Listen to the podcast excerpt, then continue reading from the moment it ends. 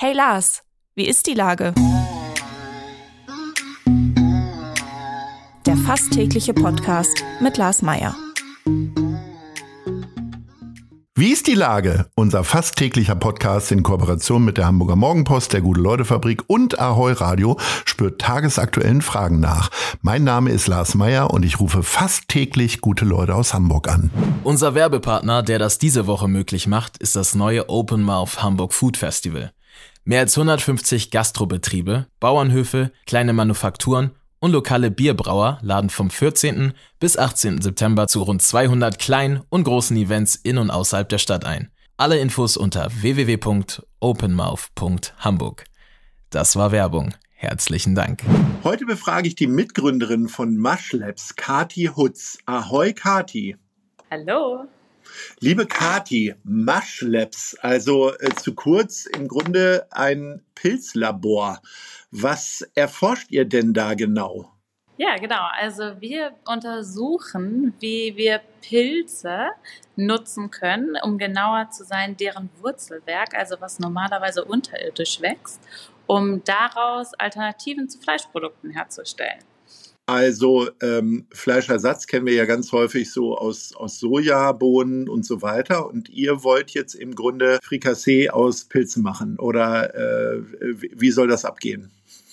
Ja, genau. Also die, das Wichtige ist, dass wir uns bei Mushlabs eigentlich darauf fokussieren, ähm, Fleisch in seiner Funktion zu ersetzen. Wir wollen es aber nicht 100% imitieren. Also wir sagen selber, dass Fleisch äh, ein ganz besonderes Produkt ist. Ähm, das große Problem mit Fleisch ist einfach, dass wir viel zu viel davon konsumieren und deswegen wollen wir äh, eine sehr gut schmeckende Alternative kreieren bei Mushlabs, die ähm, noch dazu aber nachhaltig ist und gesund und einfach ähm, ja so ein bisschen das gute Gewissen auch beim Essen zurückbringt. Also ihr bewegt euch ja sehr in der Zukunft des Essens, allerdings ist diese Zukunft ja sehr nah. Was glaubt ihr denn, wann eure Produkte so serienreif sind, äh, dass man sie quasi statt Ravioli äh, auf dem Campingplatz isst?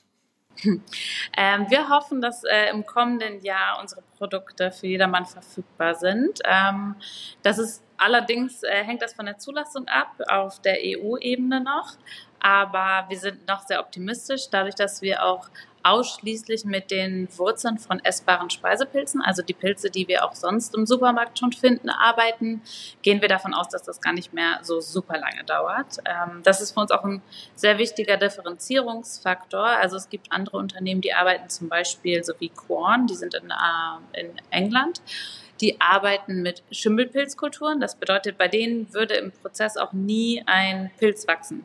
Ähm, das ist für uns aber anders. Äh, wir haben uns dafür entschieden, wirklich nur mit Speisepilzen zu arbeiten, weil die einfach zum ersten viel besser schmecken. Also die kommen mit einem Umami-Profil, so äh, betiteln wir das oder so wird das in der Wissenschaft bezeichnet. Äh, Umami ist eine aromatische Komponente, die eigentlich sehr häufig in tierischen Produkten vorkommt. Das ist einfach eine Geschmackskomponente, die sehr wohlschmeckend ist. Umami steht ja auch für das Wort wohlschmeckend in der japanischen Kultur.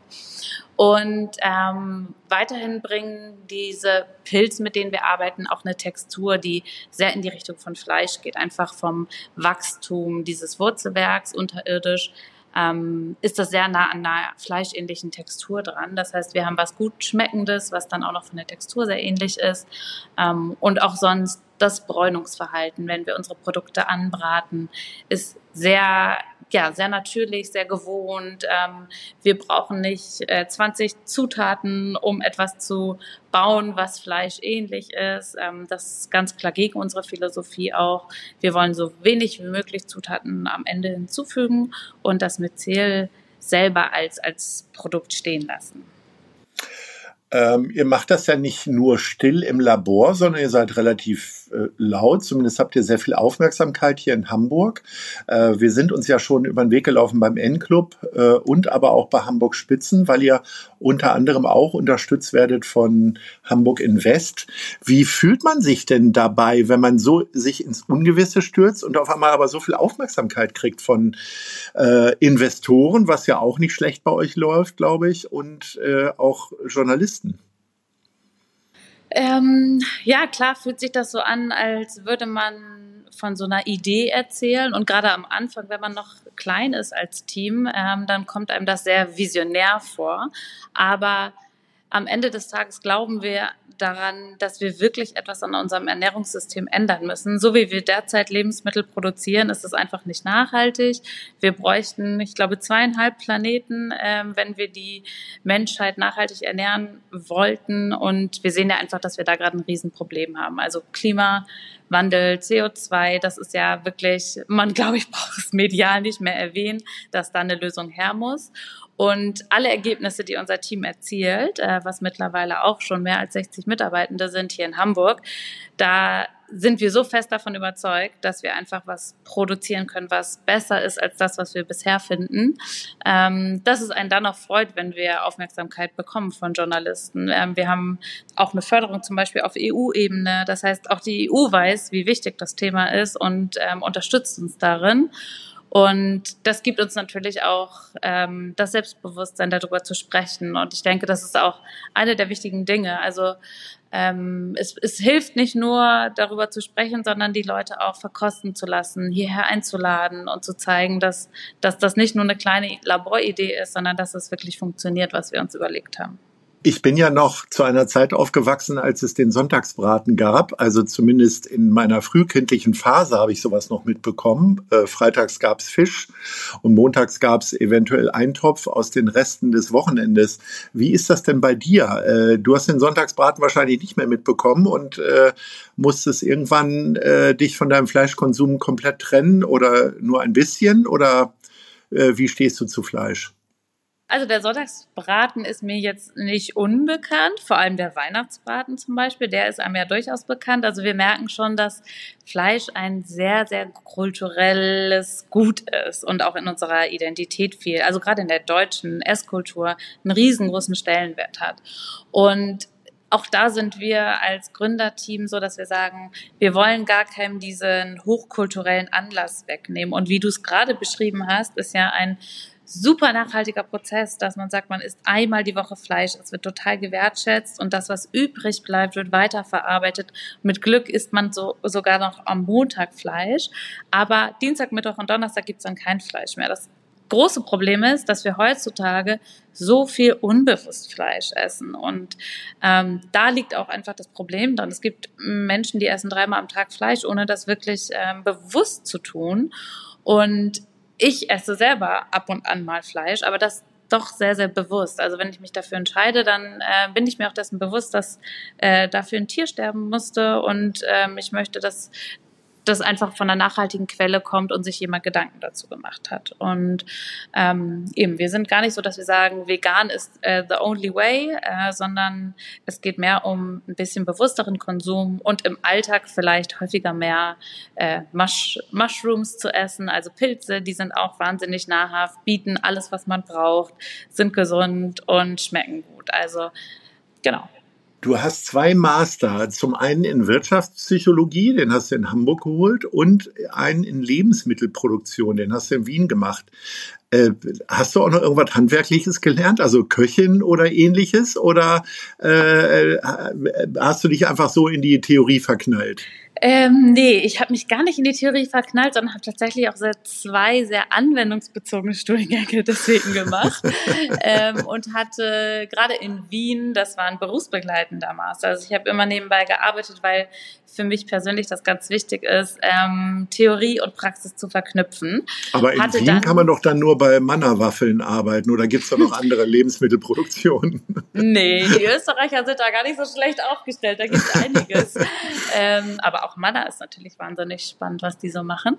Ja. Ähm, nee, aber ich war tatsächlich so, dass ich nach dem Studium gerade im Lebensmittelbereich gesagt habe, ich möchte dahin gehen, wo die besten Lebensmittel möglichst kreativ verarbeitet werden und bin deswegen in die Gastronomie gegangen, ohne eine Ausbildung zu haben. Ähm, habe mich dann auch wirklich die harte Schule von äh, Spitzenküche mir ähm, das angeschaut und da einige Zeit verbracht und ähm, ja, eher tatsächlich über hands-on mir das selber angeeignet, würde mir aber nie anmaßen, dass ich eine Kochausbildung habe. Ich finde den Beruf ganz, ganz toll und das ist ein ganz wichtiges Wissen. Köche haben eine ganz wichtige Funktion in, in unserer Kultur meines Erachtens, die weit unterschätzt wird. Ähm, aber ich habe die Ausbildung leider nicht genossen.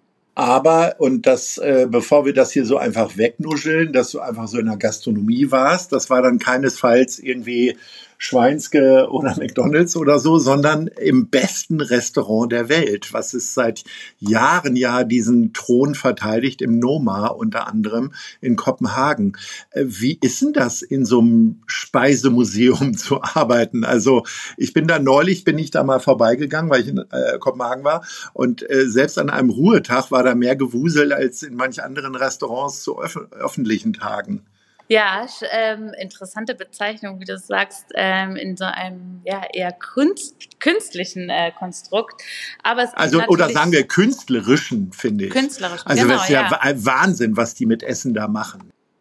Absolut, absolut. Und ich finde auch gut, dass du diesen Vergleich ziehst. Das mache ich nämlich tatsächlich auch häufig, wenn ich darüber rede, weil es für mich wirklich mehr eine Kunstform ist, wie dort mit Essen umgegangen wird. Und wenn Leute sagen, ja, aber ähm, für ein Essen kann ich auch irgendwie vier Euro ausgeben und bin satt. Also es geht gar nicht nur um das physische Sattsein, sondern tatsächlich um alle Sinne anzusprechen. Ähm, das ist eine Extremerfahrung, in so einem Umfeld zu arbeiten, aber auch wahrscheinlich das Lehrreichste, was man so machen kann. Man wächst sehr über seine eigenen körperlichen Grenzen, psychischen Grenzen hinaus. Ähm, man arbeitet da unter Hochdruck und das eben nicht nur, wenn offen ist, sondern sehr viele Stunden rund um die Uhr. Ähm, aber es ist ganz, ganz spannend zu sehen, wie so ein riesengroßes Team einfach so perfekt abgestimmt ineinander greift. Und das hat schon auch was fast wie ein Musikstück, ähm, dass jeder weiß, was er machen soll. Und sobald irgendwo mal jemand aus dem Takt gerät, merkt man das auch direkt. Aber äh, das Team ist da wirklich sehr gut drauf abgespielt und greift sich da unter die Arme. Ähm, aber ich habe hauptsächlich im Noma in der Fermentationsküche gearbeitet, also auch nicht so klassisch in der Küche äh, wo der Takt der Musik doch ein bisschen anders spielt und dann auch das Wissenschaftliche ähm, ja, angewendet wird. Da kocht und, man dann nur mit Pinzetten und Pipetten, oder? Nee, gar nicht. Im Gegenteil. Eigentlich ist das Anrichten, das, was die Köche ganz am Ende machen, viel mit Pinzetten. Ähm, in der, Im Fermentationslabor entwickelt man eigentlich die ganzen Aromen. Und äh, im Noma haben wir eben aus allem, was saisonal gerade so verfügbar war, äh, spannende Aromen entwickelt. Bis hin zu, ähm, wir haben Eichhörnchen fermentiert. Und da ist wirklich die Fermentation sozusagen in allen ihren Möglichkeiten ausgetestet worden, was super spannend ist. Oha. Wir sind schon leider, sehr leider am Ende unseres Gesprächs und äh, da wartet die Rubrik Nice oder Scheiß. Was hast du uns denn mitgebracht? Ja, ich, hab, ich konnte mich natürlich nicht entscheiden. Als Startup will man ja immer alles machen. Ähm, was für mich nice ist, es gibt jetzt endlich in Hamburg ein Food Festival, das Open Mouth Festival. Ähm, und das hat mich total erfreut, dass das jetzt verkündet wurde, woran wir hoffentlich teilnehmen werden als Startup. Und das Scheiß ist für mich, dass es in Hamburg immer noch Klimaaktivisten gibt, die den Flughafen lahmlegen müssen äh, in einem Monat, der einfach die heißesten Rekordzahlen gemessen hat und sich nicht anders zu helfen wissen, als äh, die Infrastruktur zu ähm, lahmzulegen. Das Thema ist so wichtig und ich hoffe, dass das politisch langsam mal ernster genommen wird und die jungen Menschen das nicht machen müssen in Zukunft. Trotzdem ist es natürlich auch ein bisschen beängstigend, muss ich ja sagen, wenn man einfach mal mit dem Bolzenschneider äh, auf der Start- und Landebahn des Flughafens äh, irgendwie ist. Da ist ja mein Sicherheitsbedürfnis, also keine Frage, diese Aktionen sind wichtig, aber mein Sicherheitsbedürfnis kommt da ganz schön ins Wanken, ehrlich gesagt. Äh, denn äh, das scheint ja doch alles einfacher zu sein, als man denkt. Stimmt. Auf der anderen Seite muss man sagen, sich als junger Mensch so einer Gefahr auszusetzen. Also ich hätte davor ganz schön Respekt, ähm, auf so ein Flughafengelände einzubrechen und auch eben da starten und landen große Maschinen. Äh, das fände ich auch gruselig, ehrlich gesagt. Ähm, und dass die sich, ja, dass die so einen Druck haben, das machen zu müssen. Ich kann das nach, nachvollziehen. Ähm, äh, finde ich auch, ja, eben. Ich glaube, da muss man politisch mehr Druck aufbauen, dass wir das wirklich ernst nehmen. Meine verbottensten Zäune waren die der Freibäder, die ich dann nachts erklommen habe, sozusagen, bis ich mir irgendwann mal den halben Oberschenkel aufgerissen habe. So, und damit entlassen wir jetzt unsere Hörerinnen und Hörer mit diesem wunderbaren Bild. Liebe Kathi, es hat mir sehr viel Spaß gemacht und äh, ich drücke dir die Daumen, dass wir euch äh, nächstes Jahr mit euren Produkten in jedem Regal sehen und in jeder Pfanne und jedem Kochtopf. Ahoi. Vielen Dank. Dieser Podcast wird präsentiert von der Gute-Leute-Fabrik, der Hamburger Morgenpost und Ahoi Radio.